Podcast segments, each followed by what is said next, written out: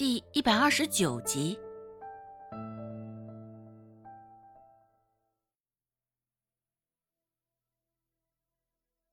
王跛子一番话，说的不留丝毫的情面，相当的难听。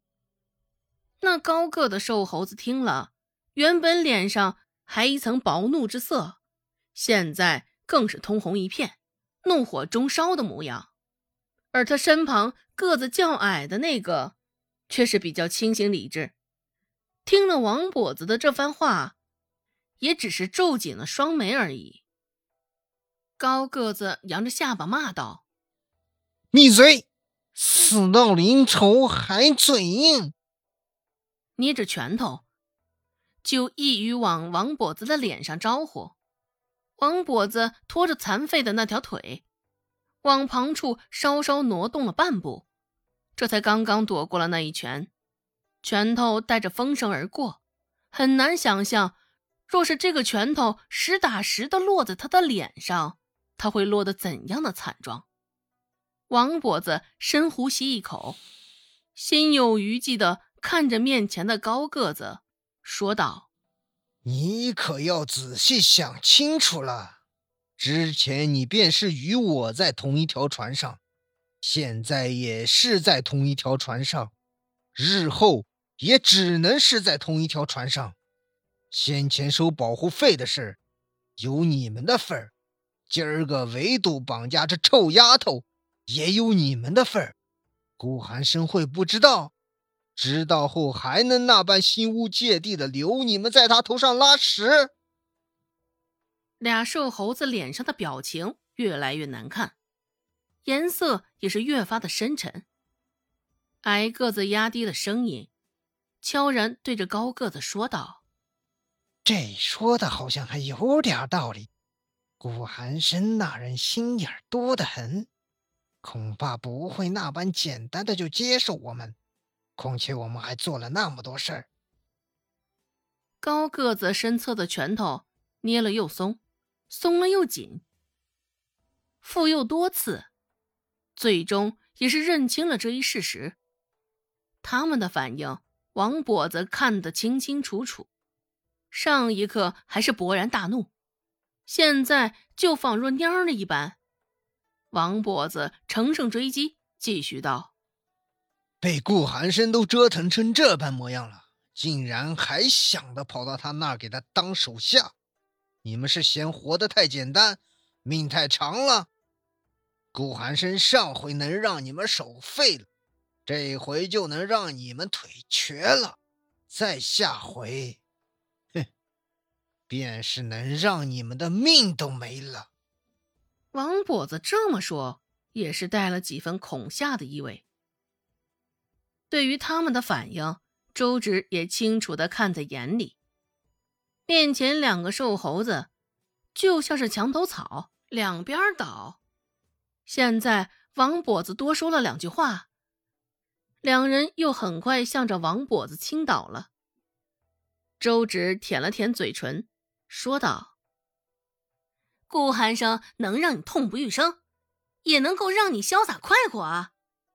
先前的确是积了不少的债，但你们难道就想让这笔债一直积着，或者是越积越多？眼前就是一个很好的还债的机会，难不成你们这般无动于衷？哎。”之前啊，你们的确是做了不少的傻事儿，不过这也是在王跛子的教唆下才干的嘛。哼，废了你们的手，不是顾寒生，而是王跛子，或者说是你们自己，是你们站错了队，上错了船，才信王跛子的谗言，帮他作恶。若今日。能够将王跛子绑了送给顾寒生，也算是将功补过，消清了在顾寒生面前积下的债呀。王跛子一听，周芷这意思是想着让他死啊，要他的命啊，才刚将俩瘦猴子稳住了心神。现在一看，那两人目光灼灼的看向周芷，俨然是一副听到心上的模样。要死啊！现在他们的心思显然又是被说动了。王跛子咬咬牙，也是恨铁不成钢。王跛子皱紧了眉头，粗哑着嗓子说道：“还在干什么？先将他的嘴给我堵起来！”现在恨不得给眼前的俩瘦猴子每人一拳。只是正遭变故，当下正是特殊时期，王跛子也只能压下心头的冲动，等收拾了这个臭丫头，再将顾寒生收拾了。再好好收拾收拾眼前这两条不听话的狗，竟对着主人都这般大呼小叫了。王跛子眼中的黯然一闪而过。王跛子的话，俩瘦猴子听到了，只是两人都没有行动，互相对视一眼，都犹豫不决。趁着这个机会，周芷继续说道：“若你们今天执意如此。”也成功将顾寒生报复了，可是你们有没有想过，顾寒生在镇上能够横着走，身后定然是不容小觑的背景。不仅如此，他还有左膀右臂，蔡贺与温志安，他们难道就会这么便宜放过你们？俩瘦猴子心头一跳，又是四目相对，只是这一刻。两个人不再犹豫，心头俱是一片清明。高个子跟矮个子两人四目相对，甚是默契的点点头，虽是什么话都没有说，只是这时候两个人都已经做出一样的决定。重新看向王跛子，眼中没有之前的犹豫。王跛子见他们这样，心头一跳，右边眼睛的眼皮儿。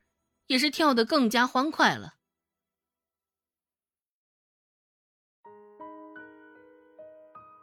本集播讲完毕，感谢您的收听。